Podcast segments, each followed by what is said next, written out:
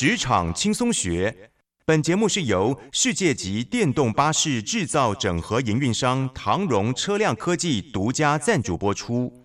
驱动绿能运输，实践低碳环境，唐荣车辆科技与您共创美好生活。这工作不是我的专业，我之前没有做过啊。奇怪了耶，事情都已经那么多，都做不完了，老板还啰里啰嗦的交代一大堆。职场轻松学，透过职场达人的真实故事以及深入职场的剖析，在轻松对话当中解答您的工作疑虑，排除您的工作障碍。职场不能说、不敢说的，在这里一次让您轻松学。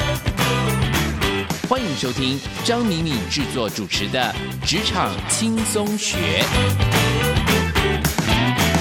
桃园 FM 一零四点三 GoGo Radio，台北 FM 九零点九佳音广播电台，这里是佳音乐联播网。亲爱的听众朋友，您好，欢迎来到我们职场轻松学，我是张敏敏。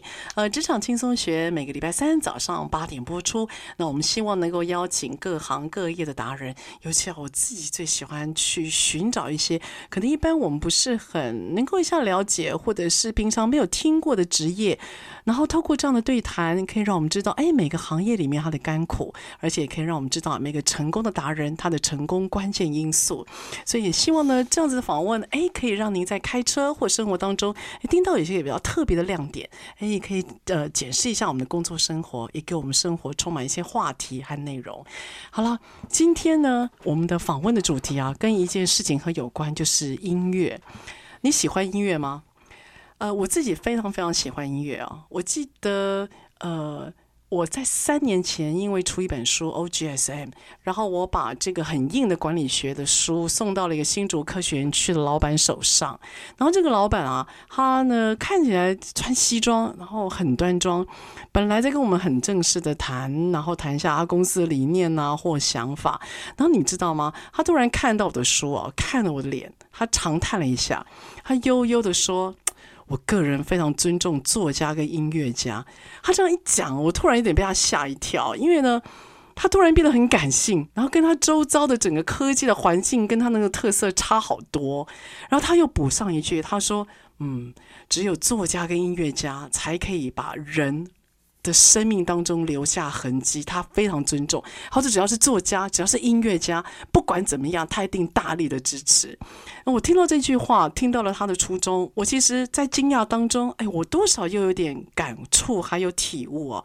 那虽然呢，那段对话很短，但是却在我心里面留下一个很深刻的印象。所以不知怎么样啊，我就打从心底，然后我也告诉我自己，如果每个人可以在他的生命当中留下一些痕迹，不管说这个痕迹是如何的造就，不管说这个痕迹到底是怎花怎么样的一个投入或者是成本，我觉得我们人应该都在生活里面留下一些自己曾经走过的脚步。好了，音乐或者是作家。或者是各种的方式，都在让我们留下音乐脚步。而今天我请到的这位来宾啊，他应该可以说，在这我刚提到的音乐还有艺术涵养里面，这个留下的脚步相当的深刻啊。呃，今天的节目我请到一位，应该是我们这个节目播出以来最特别的一个行业。他是在台湾非常少数的，在制作古琴，而且本身也是古琴酌琴的。弹奏者，所以妙的是呢，你知道他大学学什么呢？他大学学的是昆虫系。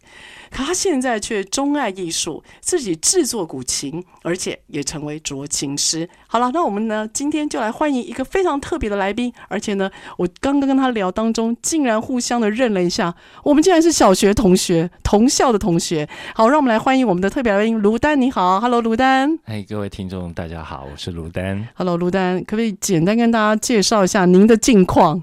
我的近况，他说很难从头介绍自己了。那个以前只要提到我是昆虫系，然后大家就会问说：“哎，我们家的蟑螂要怎么办啊？”之类这样的问题。那其实我蛮乐意回答的。哦，对，那我我最近呃，在大概这近十几年来的时间是在制制作古琴为主，这样子。制作古琴啊，是是。所以呃，我这个接下来问话不知道会门外汉哦。您的古琴可不可以介绍一下？我知道您是特别制作浊琴。行对吗？呃，就是还是古琴类，呃、你要不要跟我们简单让我们一个概念？好，好，古琴的话，就是说我们传统的琴棋书画的琴，就是指古琴。嗯、好，那呃，制作古琴的人哈，以前当然就是以工匠为主嘛。哈，那如果说是你已经到了呃一个成熟的阶段，那大家可能会说啊，你是一个酌琴师这样。那酌琴这个方面就。酌本身是一个拿斧头砍木头的动作，那酌琴后来就变成一个，就是好像只有在制琴领域、制制作古琴这个领域才会用到的专有专有的词。这样对这个酌琴哦，我第一次听到哦，酌情是一个动词，可以这样讲吗？对对对，是个。它是个动词，它在描述在制作琴的那个。用石头砍，啊、用斧头，用对不起，啊、用石头就要回到原始东东 对，原始人了。用斧头去砍木头，制作琴艺的那个动作嘛，哈，斲琴。那这时候我们不禁就要问一下，因此酌琴它是制作古琴的一个，算是一个工艺的描述，是可以这样讲啊。对，那您为什么会投入到这个酌情的制作呢？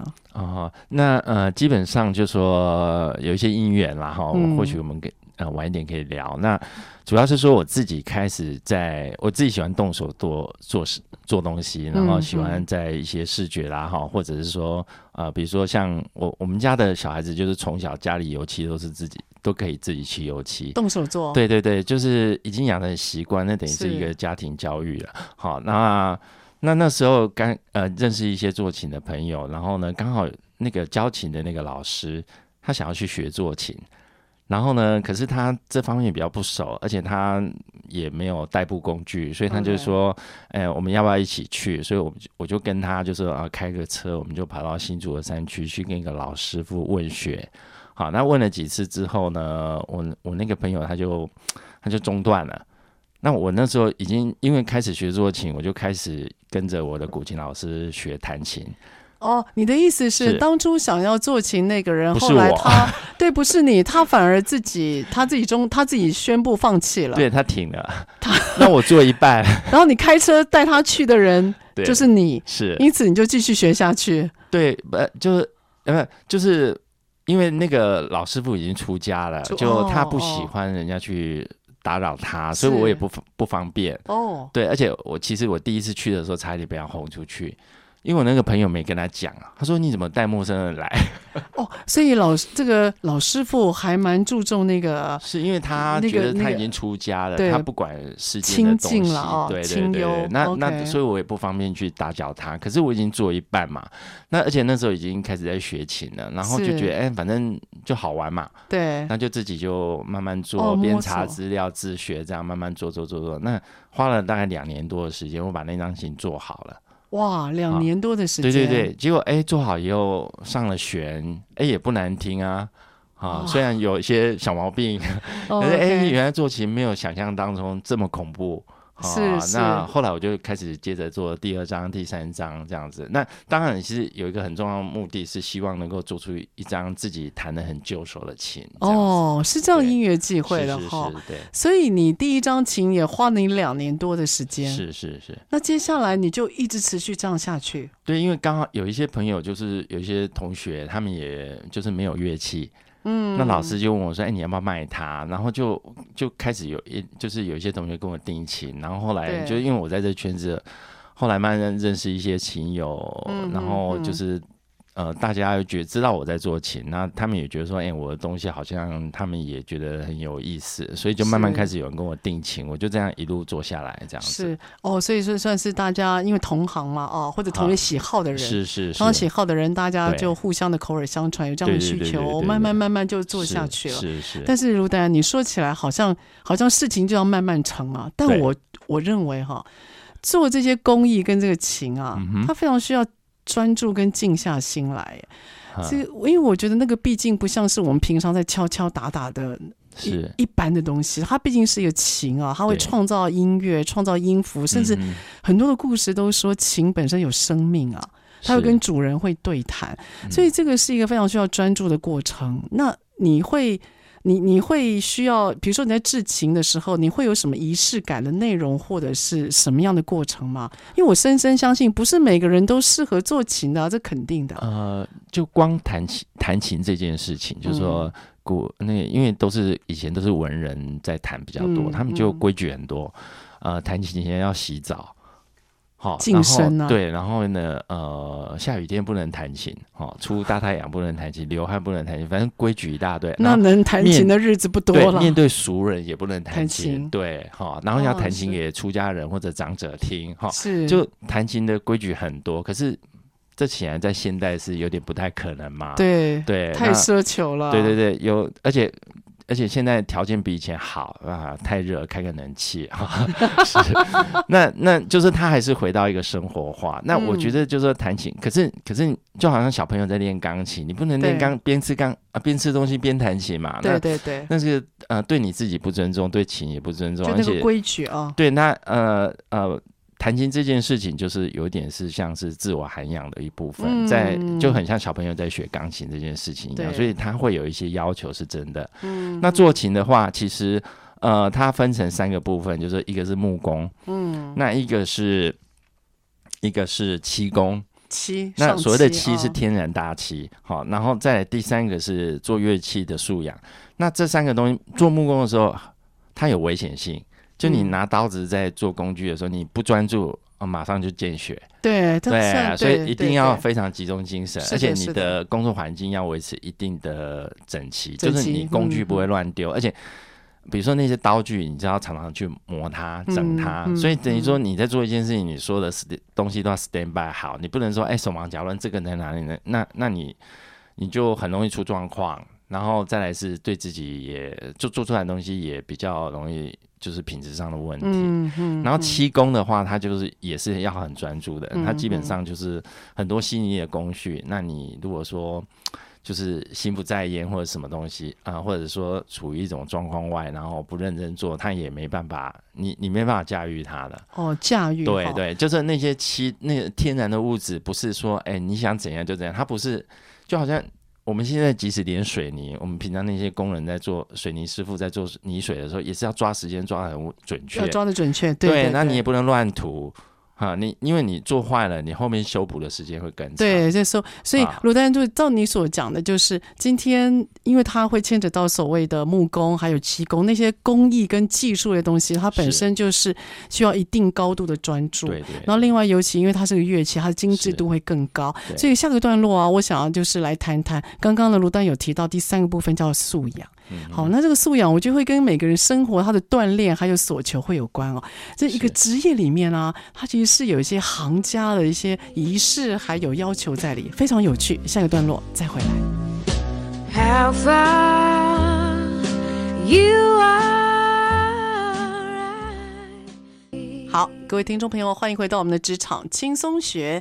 今天的节目呢，请到了一位斲琴师，他本身呢会弹奏斲琴、古琴，同时也是制琴师啊，会制自己制作古琴啊。我觉得这个是在台湾的那个职职场里面啊，你非常少看到这样专业在做古琴制作的人，当然自己也弹奏。那我们今天请到的是卢丹，所以卢丹呢有提到制琴本身会碰到木工，还会碰到。漆工，你提到一个，我觉得我比较没有办法想象，就是含素养。是，你为什么会特别提至情跟素养有关呢？呃，这么说好了，就说我觉得所有的乐器应该都有同样的条呃要求，就是说你对这个艺术内容要很清楚，不然你你如果呃自己不懂不懂弹琴，而且没有弹到一定程度，你做出、嗯、你没有办法让那个乐器的一些更深层的一些。呃呃，特质或者什么东西启发出来，oh. 你没有办法让他发挥那些潜力，这是一个。然后再来是说，如果文化素养不够，尤其古琴是它是一个传承两千年、超过两千年的乐器，嗯，它有很多传承的意义在里面。那当你本身对这个文化的类的这个内容不是很清楚的时候，你就比如说你可能会为了创意做出一个很奇怪的东西，可是。那个行家一看说：“嗯，这个没有文气哦。我们讲那种文气或底气，或者说，哎，这个太硬了，没有感，没有没有手感，没有、嗯、没有情感。是就是其实那个就就呃，就好像我们看到一个很好的一些工艺品，都有类似这样的状况。嗯、那古琴它是特别要求这方面的素养，所以说古琴的弹奏会要求跟，就说你本身的文化涵养所带出来的那个神韵。带出来的那个底蕴、那个气质，其实是会特别要求的。对对，OK。所以在因此啊，我那个卢代，我在访谈之前哦，我就在 FB 上面看到您的。弹奏啊，嗯哼，你在弹奏之前，因为我刚刚提到，你刚刚提到说古人说下雨不能弹奏嘛，对不对？是太阳太大也不能弹奏，人不对也不能弹奏。好了，今天我们有机会弹奏了啊，所以卢丹，你今要弹奏之前，你会有一些一样会有仪式吗？或你会特别让自己穿上什么样的衣服、焚香，或让自己在什么样的环境里面去进入到那个弹奏的环境吗？好，那个如果是有琴友的小聚。啊，就几个朋友来，那大家的确是比较以以现在来讲是比较随性啦，可能就是大家会泡个茶，嗯，好，然后聊天，以这样的形式来进行比较多。那呃，焚香的话，可能比较正式的活动，或者说正式的茶席的时候，有时候搭配会有，会有，对对。那平常我自己在家里是没有那么讲究啦，我是比较生活化，可是一定会，比如说。你比如说你，比如说可能刚劳动完，或者说运动完，你全身都是汗，我是绝对不会弹琴的，因为因为弹琴本身会发热，就是你身体会发热。如果说你本身心浮气躁，你是其实你你可以弹，可是通常是弹不到两分钟，你可能就就觉得很烦，就不会继续。对对对对对，你自己心情本身就要有一个。稳定的程度，然后再来就说手一定要洗干净啊！对对 对，你不能把把那个琴弦弄得乱七八糟这样子。了解，还是会有一定的条件，然后背景不能有噪音啊。哦，没错，没错。当然有些人很厉害，就边看电视可以边练琴。哦，可以这样子吗？就 就。也是有，就有点机械化练习的动作。那或许有人可以这样，那我是自己是不会啦。OK，你为什么会特别喜欢？有这么多琴，你为什么会特别喜欢弹古琴？其实我原先是放弃学乐器这一块。那刚开始接触到他的时候，就说哦，其实我以前听听音乐听很多，是大部分都是独奏乐器，比如说像大提琴，嗯，那古琴的 CD 我也听不少，可是。一直没有那个机缘碰到他，是那碰到他之后，就说我是对他有期待，是一种呃修养的一种生活的伴侣这样子。哦，本来是想要一个陪伴，对对对，就是、嗯、而且我觉得哎，这个很古琴本身很漂亮，它有一种很古的那种雅致、啊。对对对对，嗯、那那的确我是，而且我们琴界流行一种说法，就是说有些有时候琴会把你抓进去哦，是，然后古琴也会找主人。那当当然这是比较神秘的讲法，可是 Okay. 可是那个啊、呃、琴的领域真的很博大精深，所以就可能我的个性也是好奇宝宝，所以就一头就栽进去、嗯。哇，OK，哎、欸，你你刚刚提到琴会找主人啊，这个。我是有听过几个身边的朋友的确在讲，嗯嗯、就因为我们需要跟那个乐器本身是共振跟共鸣的，对对对，对，所以他的确会那种你，我觉得那种真的很难讲的很清楚啊。但是你当你知道对了，嗯哼，其实你那一刹那是会晓得的，会会哦。所以你那时候学古琴也是因为你一开始你觉得好奇，对，后来慢慢觉得有一个陪伴，然后也的确是你所喜欢的，是是。这是它是你的第一项乐器吗？呃，以前小时候那个就是吉他拿来摸个一个礼拜那种不算。哎呦，那吉他一个礼拜，那那吉他社搞的东西就不算。对对对，没有，所以我就说那个，如果那些东西不算进来，的确是第一个乐器。第一个乐器，哎，那你蛮特别的，所以呃。精准来讲，你并没有很深厚的那些呃，就是学吉他、呃、学乐器、学乐器的底，对不对？对，对对，你就直接来学这个。对对对，我虽然唱过合唱团，然后可以看一些简单的谱，谱可是、呃、可是就跟基本上跟乐器是不搭嘎。那、啊、那你是，所以你是呃那些学琴是自己学吗？还是有师傅或者是谁？呃、学琴弹琴是有跟一个老师学，跟老师学。对对对，那古琴的进入门槛很低，嗯、因为它是。我有没有听错？进入门槛很低啊，超乎大家。我们大家也都可以学吗？我们没有什么乐器底哎，非常简单。为为什么我会这样子讲？就说因为它是古代文人的弹奏乐器，对。那它的记谱的形式，就古琴的琴谱的记谱形式是最古老的记谱形式。它是我们现在用一个讲法，它叫做指法谱，就是指法，手指的指，方法的法。哦，OK。然后呢？他呃外行人看了以为是无字天书。如果你们去看《红楼梦》，就这一段，对对。那可是事实上，它就是一个符号。那他就是跟你说，哎，你这个音右手弹哪一个，哪弹哪一个弦，左手放哪里？他是跟你讲位置。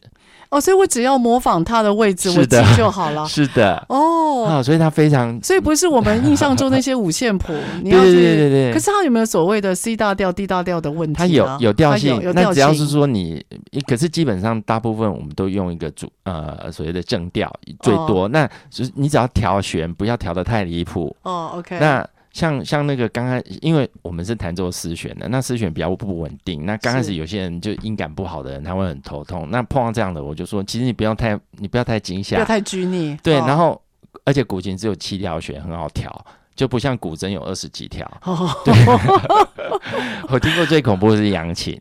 扬琴一张扬琴有一百多根，一百多根，对，或者还要对上位置，还不能乱拨，所以而且所以都是老师帮学生调。哦，OK。那古古琴的话，像丝弦不稳定，比较容易受湿度影响，所以他就是要你呃，可是初学的人，你只要会，我就是教他们说，你只要会唱那个《沧海一声笑》，你就有办法调琴。哦，对，因为它很简单，就呃就是五声。呃，工商绝子语嘛，哆来哆人民嗦啦很简单这样子的。对，哦，OK，哦，像那个我们像电影里面你刚刚讲说《沧海一声笑》，他就是用古琴做做一些伴奏，对对对对对，对，对，对，没错。哦，好像哎，是是这样慢慢更拉近了我们，尤其包括我和听众朋友的生活，因为我们一般人毕竟对于。琴都不一定是很上手了，更何况好像很少听到古琴或者是斲琴这样子的一个概念。就是他离，呃，就是台湾的话，以前早期是呃一些士绅跟名家望族才比较容易碰到的东西。对的，对的，哇！我们现在对啊，慢慢的，当我说真的，我们那时候知道说卢丹是斲琴师自己制琴的时候，我就我还特别查了一下斲琴，然后想要去慢慢拼凑出我们对于古琴的了解。但我必须说，在台湾。我们对于这一块，我们毕竟还是比较陌生。对对，对哦，所以今天哎，卢丹来给我们更多的画面，他没想到连我都可以学，就对了，是很简单哦，太开心了。根据我的经验，比吉他还简单哦，真的吗？对，比吉他还简单呢、哦。哇，那这大大好消息啊！因为吉他要压弦，其实很多、啊。对，而且我的手指头肉很多。所以呀，我我就我为什么弹了一个礼拜放弃？就是我的指头会陷进去。哦，吉他压弦的时候，对，然后呢，拿出来就是指头离开的时候会咚一声，因为它会把弦夹住。哦。所以，天哪，超有画面的。是是是。所以你跟吉他没有缘呢、啊？那弹琴的话，就是基本上群曲，就是说，尤其是初学的那个琴曲都是小曲子。对。那可能就两分钟、三分钟这样子，它基本上难度不高。哦。然后，而且琴曲比较特别，就是说它并不要求完全百分之百的节拍准确度。它是一个容忍，它容忍空间非常大。什么叫节拍准确度？就是像我们四四拍啊，它它有个它有个它还是有拍子的有拍子的弹性的限制，可是它弹性很大。比如说，比如说像我们平常学钢琴或什么，一定拍子一定要很准确嘛。对啊，还有机器啊。那那弹琴它是它比较像它的那个呃旋律的进行的时候，比较像是我们平常讲话或者唱歌是句子句子的。所以它会有个段落段落，哦，对对对，它就一句一句，那可能就说，哎，这句是七拍，这句五拍，比如说五拍七拍，五拍七拍，所以你就是很像我们平常唱歌的方法弹就可以。它可以变化，是，它不一定要照着那个 tempo 四四拍或八什么，一一一路到底就对了。是是是，哦，所以他没有那么，就是尤其是很多初学的人，他可能就五音不全，或者他音乐的敏感度很低。哎，你又给我们一线新的希望了。所以如果我们对音乐本身不一定是觉得自己很有音乐天分的人。倒是可以从对古琴的接触，因为它容忍度大，对对对，哦，它的规规矩矩反而比我们想象中少，而且它有个好处，它音量比较小。哦，他练习的时候不会干扰别人，练琴的时候比较不会吵，哎、这倒是真的，跟吵到家人。你又给我们第三个理由了，卢丹。是，是，是 所以下一个段落啊，我要从卢丹的音乐世界，我要抽离出来。各位，你可以想象吗？他大学念的是台大昆虫系。他的反差，下个段落来聊一聊。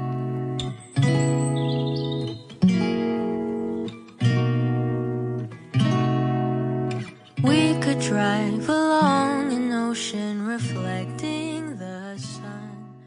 好，欢迎再回到我们职场轻松学。呃，职场轻松学每个礼拜三早上八点到九点播出。在车上的朋友呢，您可以定频您的收音机，桃园是 FM 一零四点三 GoGo Radio，台北是 FM 九零点九佳音广播电台。当然，下车你也可以用手机，您只要呢下载佳音乐联播网 APP 或上网搜取我们 GoGo Radio 关键字，播出之后的节目都可以在 APP 上面随选随听哦。好，我们今天呢的访问。啊，特别来宾呢，他是一个我认为在我们节目里面非常特别的一个行业，他是卢丹酌琴师，本身自己在弹琴，也在制琴。制作的是古琴，所以我们来呢，今天特别请他到我们的台北的录音间，让他来说说看，哎，到底斲琴师是怎么样演奏和制作这个古琴的一个过程啊，非常的有趣。那刚刚跟卢丹的对谈，我赫然发现，原来我也是可以试试看古琴这件事的。他如此的亲民，对吗？哈，好。但是啊，今天那个卢丹，接下来单元我要把你从琴的世界拉出来一下。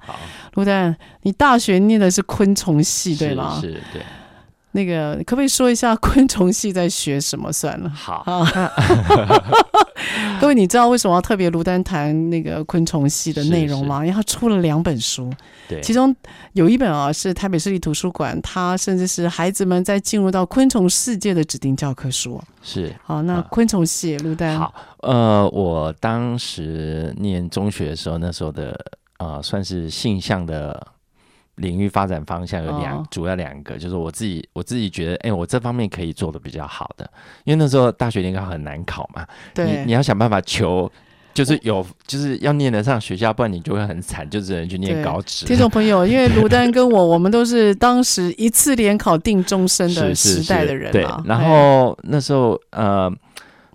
我是对艺术很有兴趣，可是那时候呃，就是我父母会担心说，我可能没办法靠那行吃饭，因为以前那时候大家误解，以为说学那块领域就只能当穷画家。对对，一般人刻板印象。所以我那既然我对生物还蛮有兴趣，所以我就比较 focus 在这方面。那当时填志愿，其实我是比较喜欢想念生物系。生物系，对对对。哦，所以你中学的时候，那时候性向测验，你就自己知道说你对于大自然生物很有兴趣。大概比较专对，然后还有就是比如说视觉的立体造型这方面比较、比较比较有可能，就是发展的潜力会比较好。像语文我就比较弱，数学我就也不太行。这样可是你是你是理组的，对对，就勉强啦，哦，太可爱，勉强过关。好，好，那那当时那时候在填志愿的时候啊，就是因为我也不是。特别厉害的，所以那个那个医学院就不用讲了哈。虽然我家长很喜欢，我爸很想很爸妈会希望我去念医学院，可是事实上我对医。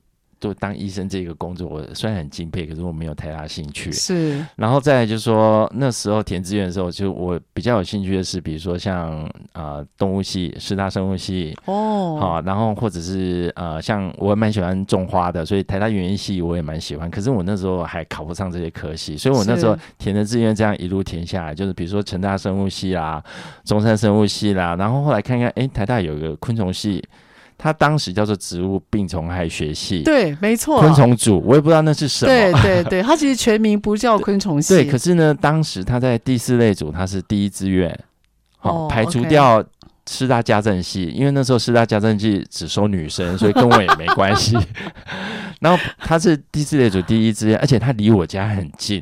哦，就是我觉得，哎、欸，这个科系我好像可以考虑看，所以就填了，就填了。那也不知道他其实他的上下分数只有四分，然后只有收二十个人，然后就就上了，所以我就先想说，好啊，姑且先去念嘛，如果万一。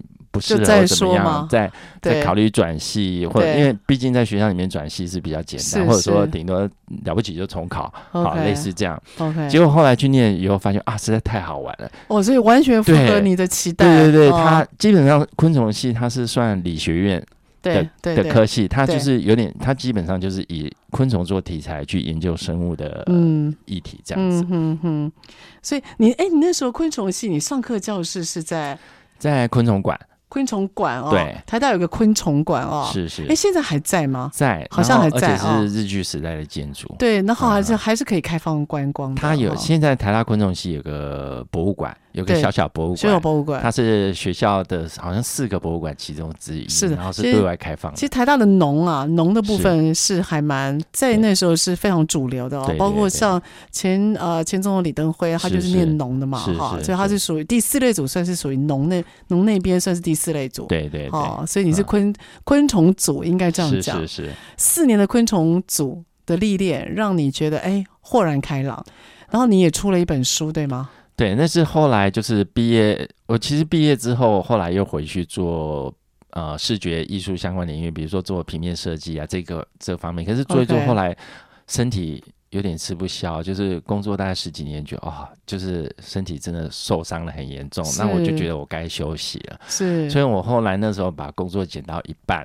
嗯、就是就是不要做那么累，然后呢，开始重新回复到大自然这个圈子，然后开始接触一些自然的东西。那我也去到处跑，就全程到处跑，好去去去拍拍照啦，哈，去欣赏一下风景，就是重新认识啊、呃、台湾这块土地的一些。一些一些呃地方的一些特性这样子，然后后来我同学知道我在做这一块，所以他们就拉我回去要去帮忙做一些案子，是。因为我对昆虫很熟嘛，所以他们有时候接一些科普的、好、哦、推广的案子，哎、哦，我就帮他们做后端。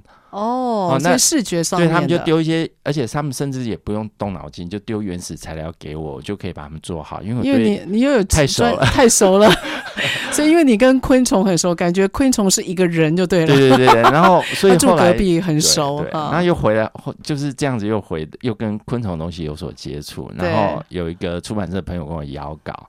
然后想想，好吧，那我就来整理，把昆虫我们学校以前学的这些很枯燥的东西，用一个按一般中学生就看得懂的语汇跟方法重新编辑一套，这样。所以各位你知道吗？卢丹他出的书啊，他是图解昆虫学哦，他是把昆虫用，他是用视觉的上视觉方面是带领。读者去了解各个昆虫它的特征，但因为是视觉嘛，是是，所以对于尤其中学在学习的人，就是一些国中、高中的孩子在学习的时候，因为是视觉，所以很容易用图像法进入到记忆里面去。对对，所以帮助了真的很多人在第一次接触这个大自然的世界，就昆虫的那一块，对，吗？因为一一一般人对昆虫的理解，可能就是说啊，这个昆虫很漂亮，然后就是比如说这只甲虫比那只厉害这样子的。对啊，但是你知道我们？一般的俗人啊，这就是我们的形容词。对，可是其实有更有趣的东西，好漂亮，好可怕，但也只能这样子。对，还有很多更有趣的东西可以理解。哎、啊，那我问一个，我提纲里面没有的啊，卢蛋，那昆虫的世界里面啊，你自己有没有最欣赏哪一种昆虫？欣赏昆虫，其实我蛮喜欢，我蛮喜欢，因为。呃，因为我们昆虫呃拍照拍多了以后，就进入另外一个世界，叫做所谓的微摄，就是显微，就是微微距摄影，就是拍很小的东西。那你当有这样子的视觉经验之后，你会发现那些小东西真的很有趣。那比如说像那个我们平常知道螳螂生蛋的时候，它会它会很像打蛋打那个蛋挞这样子，做一个卵鞘，就是。用它的那个生殖腺分泌一些蛋白质，做成一个硬硬的东西，然后把卵放在里面。那我们、哦、它会自己做一个类似像盆子的东西对对对，就是一颗圆圆的一个，我们像叫做卵鞘，就是 OK，对，很厉害。那个螳螂妈妈就是很有趣，而且有时候你看到它亲自就是现场看到在打泡沫的时候，你就会发现哇，这是太神奇。你为什么讲打泡沫？因为就泡泡。然后呢，它就，就是泡泡的样子，它就跟我们的发泡剂很像，很像，就是它泡泡，结果过一会儿它就硬化了。哦，OK，很好。然后我就拍过一只寄生蜂，它就在寄生那个里面的卵。然后呢，它就用它的那个寄生的那个针刺进去，是对。那可是其实它很小，但可是当我们在我们肉眼看不见，就几乎就看不到细节。是的，对，其实你就可以看到一个小小的黑点。可是像。像以前我有在拍照的时候，我就用那个微距去看，然后就哇，它的真是太美了，它那个动作哇，那个围观的世界应该很让人震撼哦。是的，它就是另外一个世界。对的，所以你会去沉浸在那样的世界、那样的视觉的环境里面，对不对？哦，我慢慢可以想象为什么你你觉得昆虫的世界对你来讲也是一个哇很棒的体验，是是是，因为你本身对于视觉那些新奇观察，我想应该对你是很有触发的哈。是是没错。哦，各位，因为你可能啊，各位在那个录音间啊，当卢丹在描述刚刚。螳螂妈妈打炮的那个眼神呢、啊？我必须告诉你，我仿佛已经看到螳螂他本人了。他他的脸部画面非常有戏啊，就突然让我跟古琴演奏的他突然有点连不太起来的啊，也其实也是非常生活化的哈。好，所以下个段落啊，卢丹，这个我就要访问一下，就是在你这样多变化的人生当中啊，是是如果人生有一些哎未来的一些规划跟梦想，而那样的梦想会是什么呢？还有卢丹他非常他非常建议人生有一件事情叫专注，也许待会儿。再来谈更多。好，好，我们下一段回来。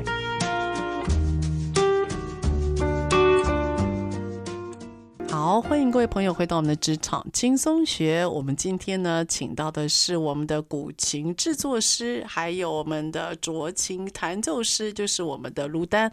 卢丹来到我们节目的现场。哈，那刚刚卢丹跟我们谈谈他的跟琴的结缘，但也谈到了他以前在大学是念昆虫系的，是，所以这样的反差真的非常的大。因此，我请教我，我觉得时空上面啊，卢丹，你给我们一个连接啊。那你大学之后，你毕业之后，你说你十几年之后你回来，然后跟一些昆虫相关的一些专案，所以呢，你的同学同事把你抓回来，做了一些跟这方面的报告，你做一些后端的研究，后来出了一本书。对，那那你是怎么样？那至少接着我们还是跟昆虫还是连在一起。那你怎么样在你的昆虫世界后来连到你的乐器的世界，或你连到另外一个世界呢？哦，我有一段就那个断点是在哪里？我有一段时间就是啊、呃，大学念完的时候，其实本来是想要做学术研究工作，可是后来真正进了实验室待了一段时间之后，我很认真哦，就有一段时间都去做实验，就每天在关在里面、啊，对对。然后后来发现，嗯嗯，研究工作真的蛮枯燥乏味，对啊，而且非常的寂寞，很寂寞，对，所以没办法碰到人哦，跟我的个性好像还是有点 不太合，不太像，对，所以我那一呃，所以大学快要念完之后，我有点想要转型，就是还在回到艺术这个领域去，嗯、那有考虑要是不是要继续念研究所，是美术方面的。好，所以你还是无法忘怀艺术、摄影是视觉那表现的那一段。对，所以后来那段时间就是有一些机缘，比如说我去画廊上班，去广告公司实实习，学一些最基本的东西。那后来就是当兵退完伍之后，那那时候刚好开始电脑化。嗯，那对传统的做美术设计的人来讲，电脑是恐怖的。很恐怖的事情，很难理解跟上手。大家，大家现在可能没有办法想象，说那时候的传就是老一，就比我们资深的设计师，他们学电脑的时候是背指令的。就是呃，电脑因为而且早期的软体都是英文的，他们只知道说，哎，那个位置有什么东西按了会怎么样。哦，我知道，就是下一个按 Enter，下一个按 Escape，就这样子。他背指令的，他不知道那个指令是干嘛。可是，可是，可是，对我们就是因为我大学就都有在接触，我们都有在使用电脑的经验，所以我我在接，所以呃，我比如说像我在广告公司实习是手工绘稿的，哇。那时候用手工对，就是比如说比如说字啊，去电脑打字，然后一个一个贴，类似这样子哦，啊，不像这样，像我们现在印表机印的就有这样子。哇，那哎对吼，那段时间因为电现在电脑化，哎用久了我们都忘记了。是是，其实早期是非常手工操作的哈。那可是因为我对电脑不陌生，所以我后来切到设计领域这一块，就是算是驾轻就熟，而且我基本上都是自学，那时候也没有什么电脑补习班教你做这些。对的。那后来我就大概。做了十呃大概十来年的视觉设计这一块，然后包括网页设计，然后后来。嗯，有点觉得太疲劳了，所以给自己一些休息的时间，所以才又开始呃，比如说想接触一些生态的东西。对我，我那时候也也是比较理想主义啦，或许自己可以做一些事情，就是说帮助台湾这个生态环境。嗯，所以我就写一些稿子哈，然后做一些相关的事情。是是哦，所以因为十多年这样子的视觉设计的工作，是后来想让自己的工作有个喘息，对对，慢慢去接触，对对然后就接到你提到的，你带的那个学琴的朋友，本来是要去找怎么样制琴的，那还有个重点就是，我也搬到郊区去了。那我那时候住在新店的花园新城，那花园新城是一个人文荟萃的地方，我在那边就认识很多朋友，然后有一些新的开始，这样子。OK，那卢丹，你可不可以跟我们讲一下，你现在住在哪一头呢？好，我现在 我现在岛内移民到那个苗栗。呃，他们都说苗栗国嘛，哦、我现在住在苗栗的大湖的山区，山区，对，对对，你说海拔，呃，海拔六百，海拔六百，他住在海拔六百公尺高的苗栗的山区。他说他们家最近的 Seven Eleven 便利商店开车是要开十五分钟的，对对对，那个几乎是没有人烟的地方。可是因此啊，你知道吗？我就要我就要质疑你了。是你说你个性还是喜欢跟人相处啊？那你却住在苗栗的山上。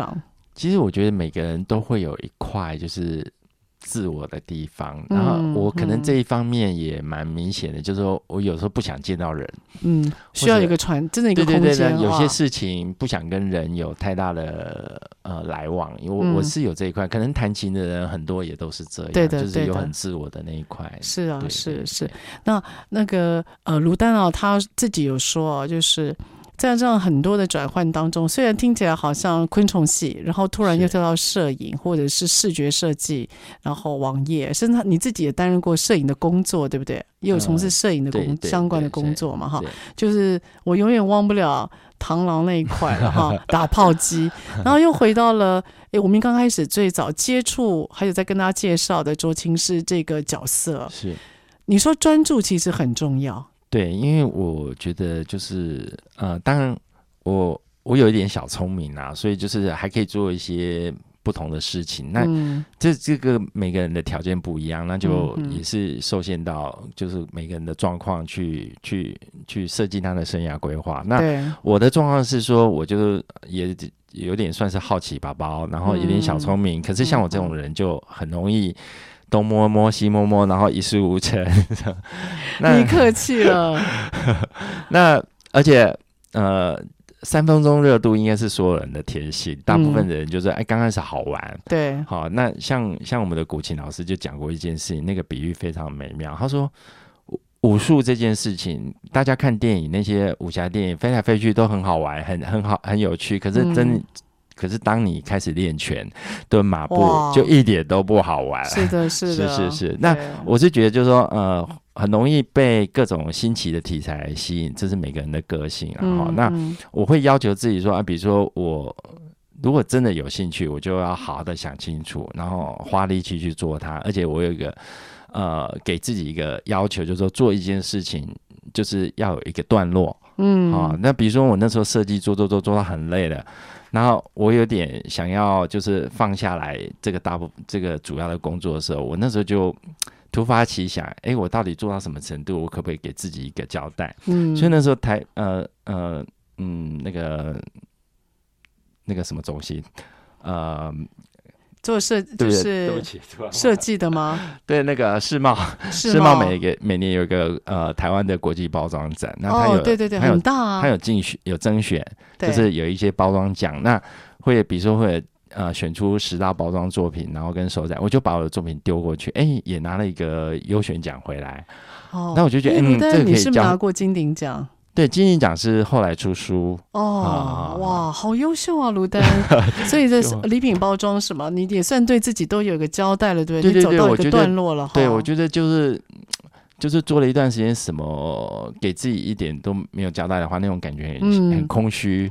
你不想要半途而废？对，那我就觉得说这样子不，就是也给自己一个打气啊，就是说因为不，尤其是做创作这一块领域，相关的领域都不是很轻松的。嗯，你也不可能啊、呃，天上掉下来一大块金块给你。对他真的对，所以你必须有点寂寞。对对对，所以你必须给自己打气，然后给自己一些，那用用这样的一个正向的循环，你就可以继续走下去。这是我的经验，嗯、而且我有一个座右铭，就是说。在哪里耕耘，在哪里收获。